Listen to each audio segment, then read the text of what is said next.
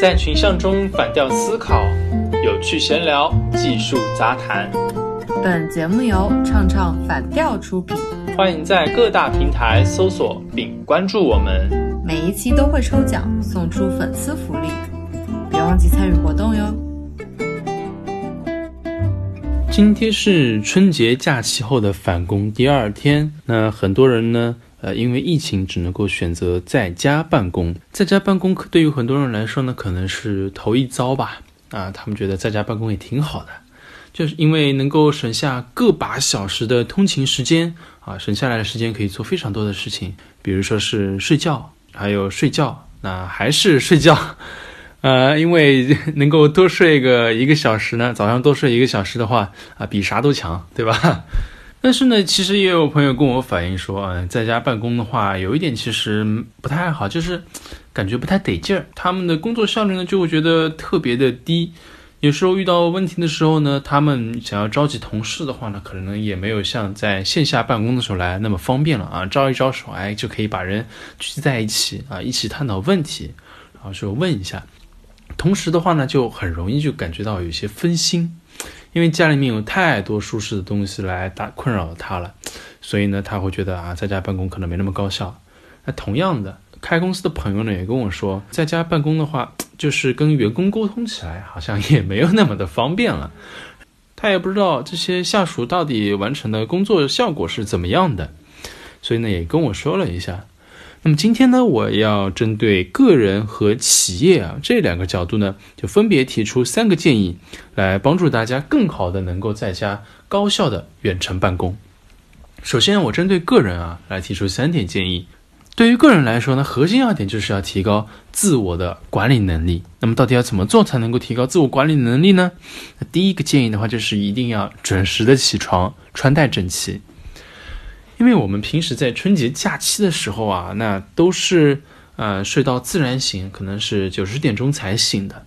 然后呢，穿的也非常的舒适，都是穿的什么居家服、睡衣，特别的舒服。如果你在家办公的时候，依旧是以一种非常舒适的状态去工作的话，你肯定非常的容易会分神啊，没有办法进入到工作的状态的。所以这个时候，你一定要像正常上班的那样。穿戴整齐，准时起床，为自己工作之前呢制造一定的一种仪式感啊，这种仪式感能够让你更好的进入到工作的状态，大大的提高你的工作效率。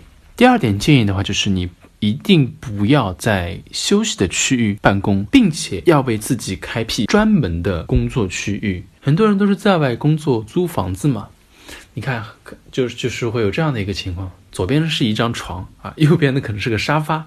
后面呢，就是你的一个冰箱。面对这些舒适的东西，它带给你的诱惑是不是一点两点的？可能你工作工作着工作着，看到这些东西的时候，你可能会觉得啊，要不休息一下，躺一下也好。那这样子的话，工作效率的话，一定会被拉低的。所以这个时候，一定要为自己开辟一个专门的工作的空间。哪怕是搭一张小桌子也好啊，在你的面前贴上工作区，通过这样的一种方式，时时刻刻提醒自己，你现在是在工作，而不是在家休息。那第三点建议的话呢，就是要区分好工作以及休息的时间。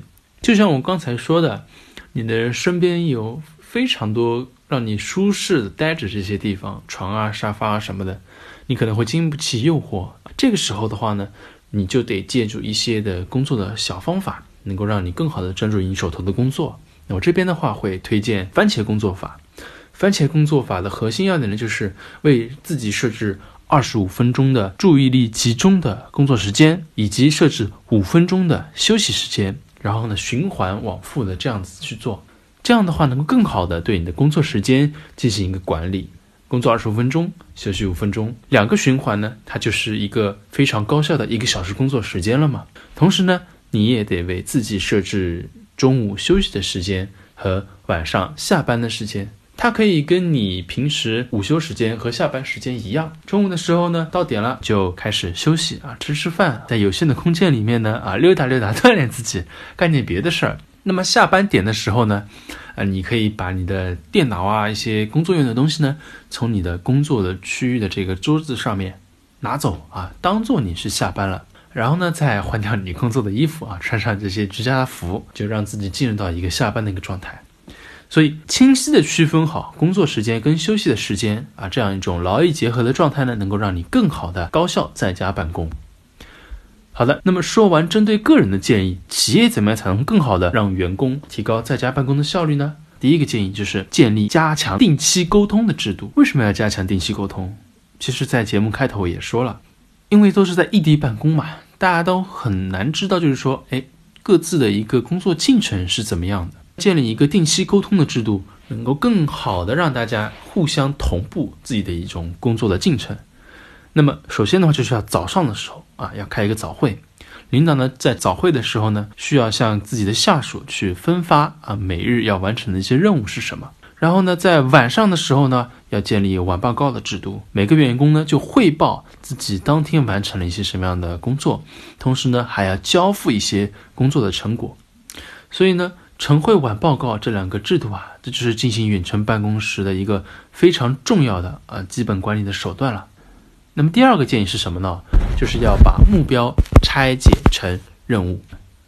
那我这边举个例子吧。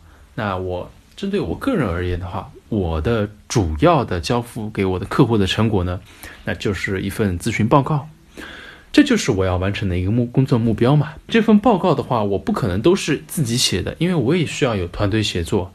那么这个报告搭完大纲之后，我们的同事呢都会去负责其中的几块来进行报告的撰写。同时呢，我们还会就是进行一些核稿来讨论，哎，我们这些东西哪些东西呢可以怎么怎么怎么样再改一改。那么我们要完成这些不同大纲的模块的话，就是所谓的任务了。同时呢，这拆解下来的任务的话，他们什么时候该完成啊？每一天应该完成这个任务中的哪些部分？那也是非常讲究的。这其实呢，真的非常考验个人的一个管理能力了。好，那接下来讲第三个建议，就是公司要为大家准备好线上协作的工具，包括什么呢？包括即时沟通的工具、在线协作的文档管理类工具以及网盘。首先来讲。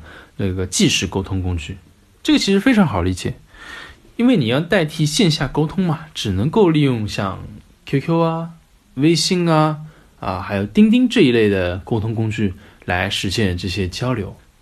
然后我再说一下啊，在线文档编辑的这个工具，包括什么石墨啊、Office 三六五啊，还有字节跳动公司开发的飞书。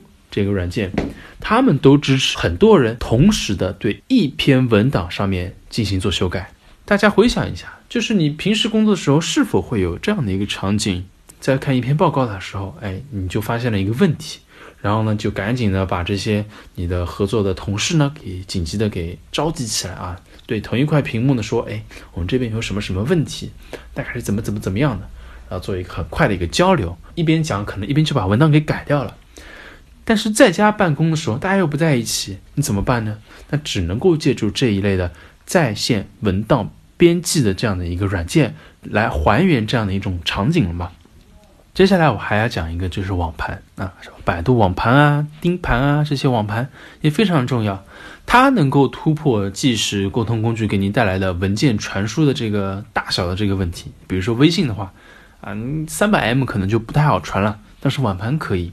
同时呢，网盘还有一个好处就是，大家可以利用网盘交付每天完成的这些任务啊，谁又做完了什么，然后下载来看一下，然后呢，再根据这些每天交付的成果来制定第二天的工作任务。那么到了现在呢，我针对个人以及公司分别提了三点建议，来帮助大家更好的高效在家远程办公。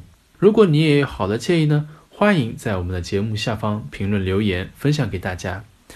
那么我们本期节目呢就到这里了。如果你也喜欢我们的节目，欢迎在我们的节目以及微博下方转发留言。那我每一期呢都抽取幸运观众送出我们的精美奖品。我是 Nico，我们下期再见。